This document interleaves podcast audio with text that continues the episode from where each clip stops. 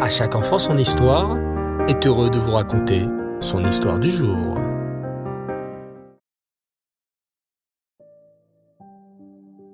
Bonsoir les enfants et Reftov, j'espère que tout le monde va bien.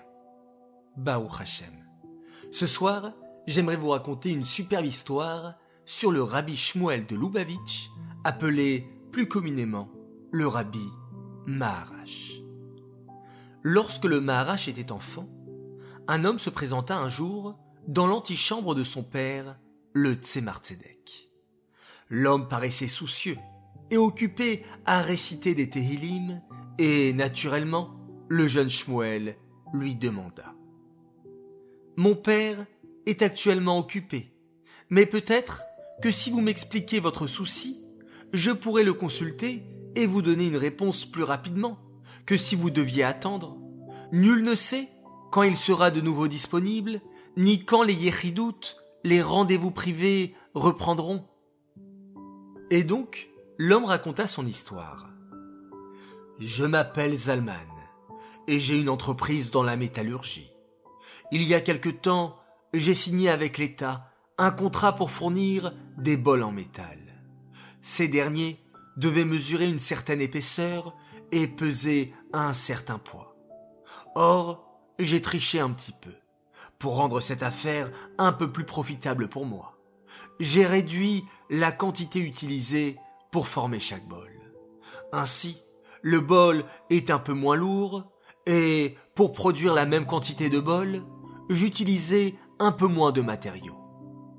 Mais, soupira l'homme, j'ai été dénoncé. Mon contrat avec les représentants du tsar me faisait utiliser 100 000 tonnes de fer.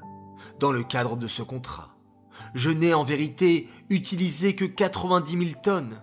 Tout le monde fait ça en Russie. Maintenant, je vais avoir un procès pour traîtrise, et si je perds, je serai mis à mort. Mon seul espoir est Hachem et la bracha du rabbi. Le petit Shmuel, qui n'avait à l'époque pas plus de sept ans, réfléchit et annonça qu'il partait consulter son père. Il revint quelques minutes plus tard et alla voir Zalman.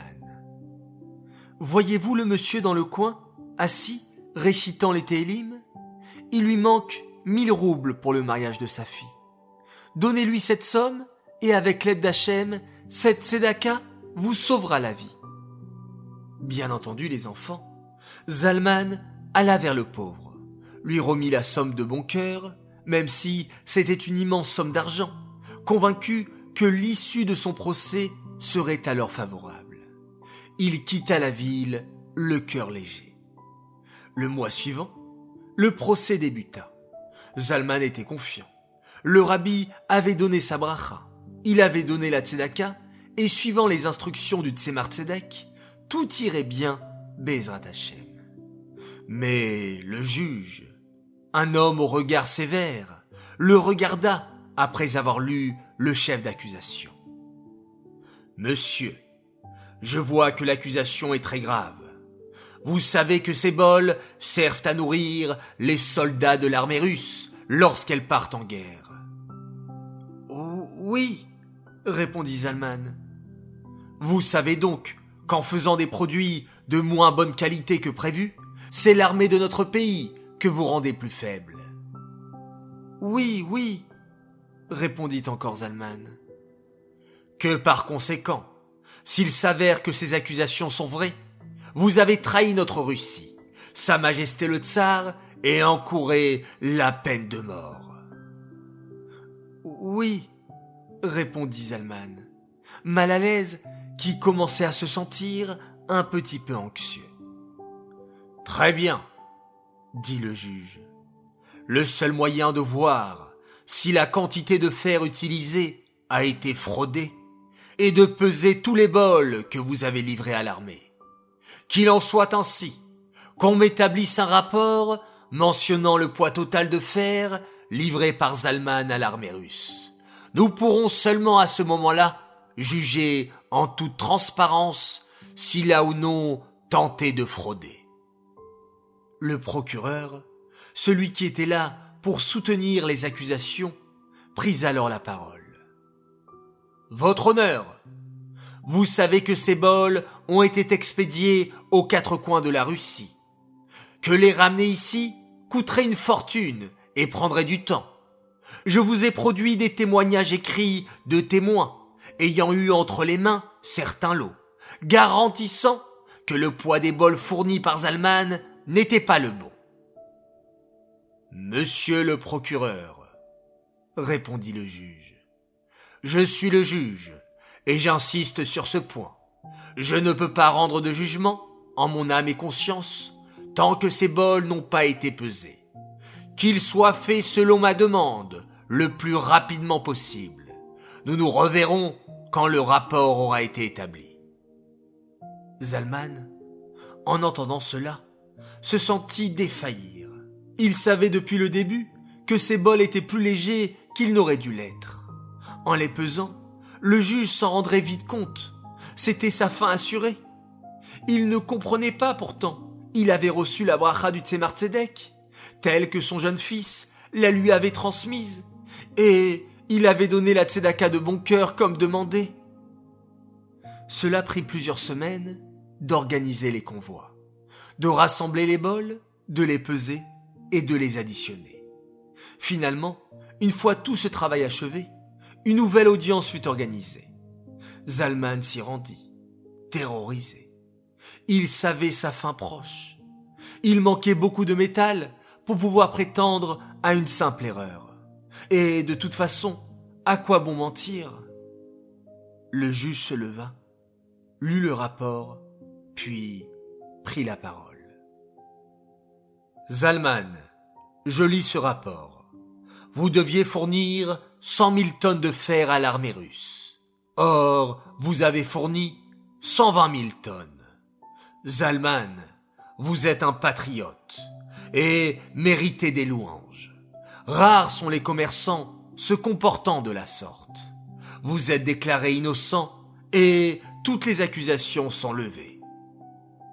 Zalman était atterré, mais joyeux, louant intérieurement Hachem. Comment une telle erreur pouvait s'être insérée dans les mesures? C'était un véritable miracle. Une fois remis de ses émotions, Zalman retourna chez son rabbi pour lui raconter le miracle dont il avait bénéficié et le remercier de son aide et de ses conseils. Cette fois-ci, il fut rapidement introduit dans le bureau du Tzemar Tzedek. Il raconta son histoire au rabbi, qui l'écouta intrigué. En effet, il n'avait pas souvenir de cette histoire, ni d'avoir donné conseil ou bénédiction un problème pareil. Mais votre fils Shmuel m'a dit que... Le Tzemar Tzedek appela alors son fils Shmuel et lui demanda de lui expliquer ce qu'il s'était passé. Ce dernier avoua qu'il avait pris cette initiative de son propre chef. Mais, l'interrogea son père, comment as-tu décidé de donner une telle bracha? Comment savais-tu que cela fonctionnerait? C'est simple, répondit le jeune garçon.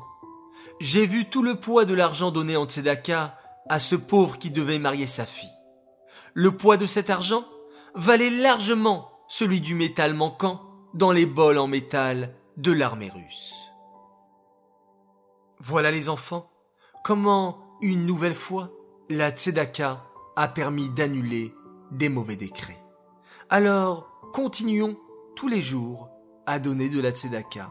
Et par ce mérite, nous aurons également de grands miracles et Hachem nous protégera toujours. Cette histoire est dédiée les Nishmat, Avram ben Shalom Abirsera, la Shalom. Voilà, très chers enfants, je vous dis à tous Shavuatov, une semaine remplie de belles nouvelles. Laila Tov, bonne nuit, faites de beaux rêves. On se retrouve demain, Bezrat Hashem, et on se quitte en faisant un magnifique Shema Israël.